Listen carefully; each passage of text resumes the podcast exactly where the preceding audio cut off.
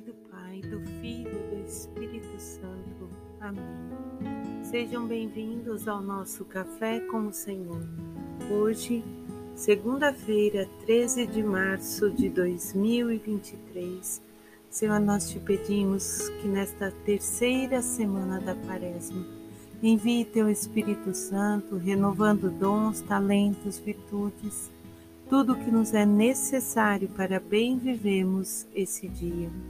Senhor, nós agradecemos a Sua presença, a Sua companhia, pedimos que fique conosco durante esse dia. Muito obrigada, Senhor. Meus irmãos, como estamos caminhando nesse período de quaresma, já a terceira semana desse deserto, desse encontro pessoal, onde nós devemos buscar encontrar o Senhor, o Rei de nossas vidas, dar um novo destino à nossa caminhada física e espiritual. E hoje a palavra nos leva na segunda Reis, capítulo 5, versículos do 1 ao 15. Quando Naamã é muito querido pelo seu rei, um homem muito um servo prestativo, e ele tem lepra. Então o rei o envia para cidade, para outro país, né, para Israel, com o profeta Eliseu, onde é, o profeta então diz para ele que se lave por sete vezes no Rio Jordão. No primeiro instante, Naamã fica um pouco decepcionado. Andei tanto para mergulhar sete vezes nas águas do Jordão. Será que as águas do, dos rios que banham o meu país não, não são iguais? Né? Ele questiona. Ele esperava algo surreal, né? Para que, que o profeta olhasse, orasse e de repente ele ficasse curado. Mas os servos que estão com ele acompanhando é, dizem para ele: faça isso que o profeta está mandando, né? Que te pediu. Então Naamã faz.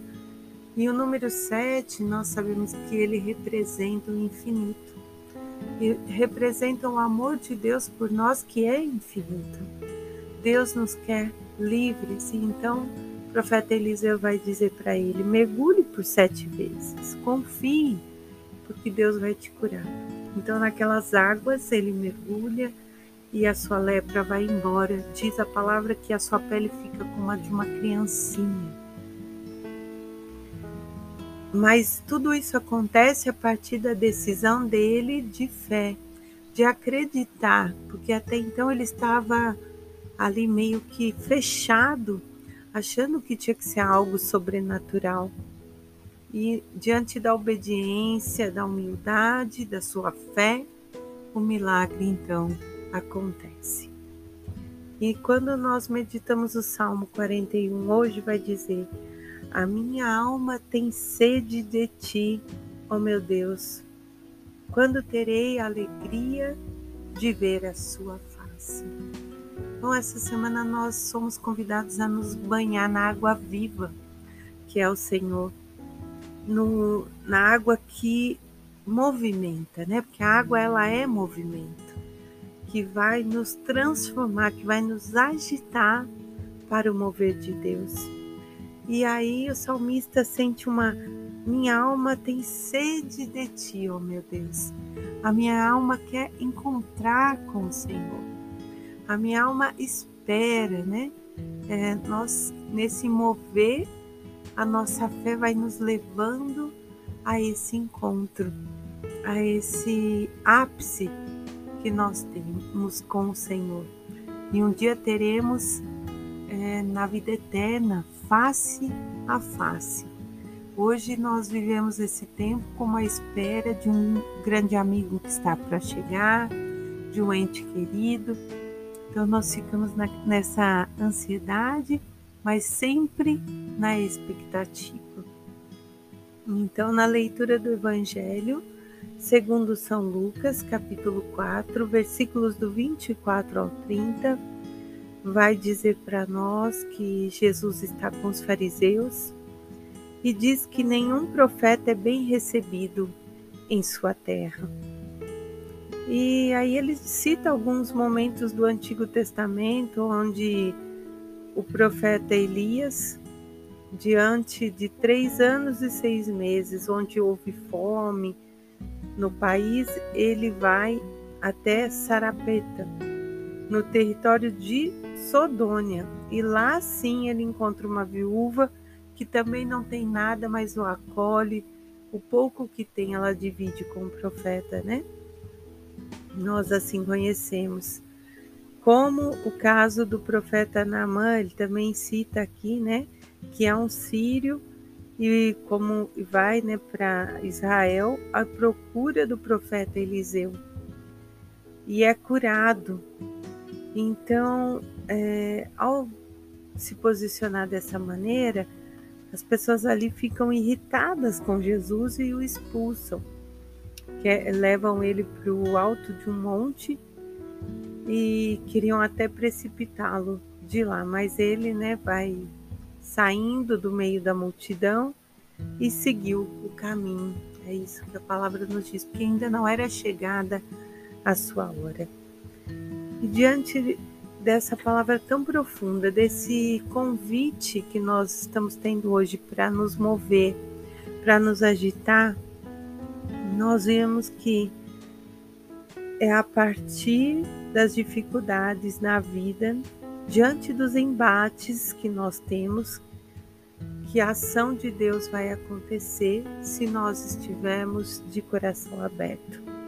Deus age nas pessoas, aonde elas estejam e sejam quais forem seus problemas mas por muitas vezes são necessários nos libertar de hábitos antigos, nos desprender de algumas questões é, para sentir mesmo esse agir de Deus, deixar com que Ele faça, que Ele possa ir além em nós.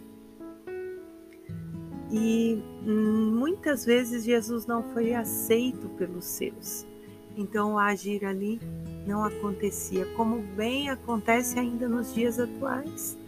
Se nós estamos fechados, a água não se move, ela fica ali parada e não vai acontecer a ação de Deus. É a partir desse movimento que liberta que nós vamos aprender a conviver e enfrentar tudo que possa vir a estar pesando sobre a nossa vida. É diante do nosso impossível que nós temos que confiar e apresentar a Deus na certeza de que Ele tudo pode, de que Ele tudo faz. E fazendo sempre a nossa parte, aquilo que humanamente é possível ser feito.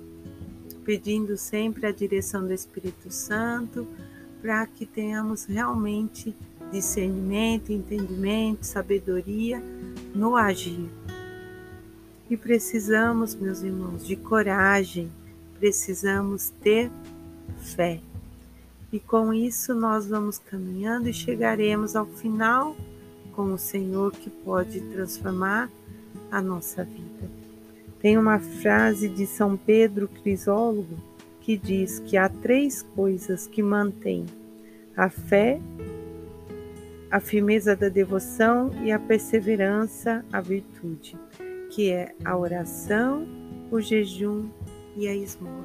E nesse tempo estamos sendo convidados a viver isso: oração, jejum e esmola, para nos aproximar da vontade do Pai, para sentir o agir de Deus em nós.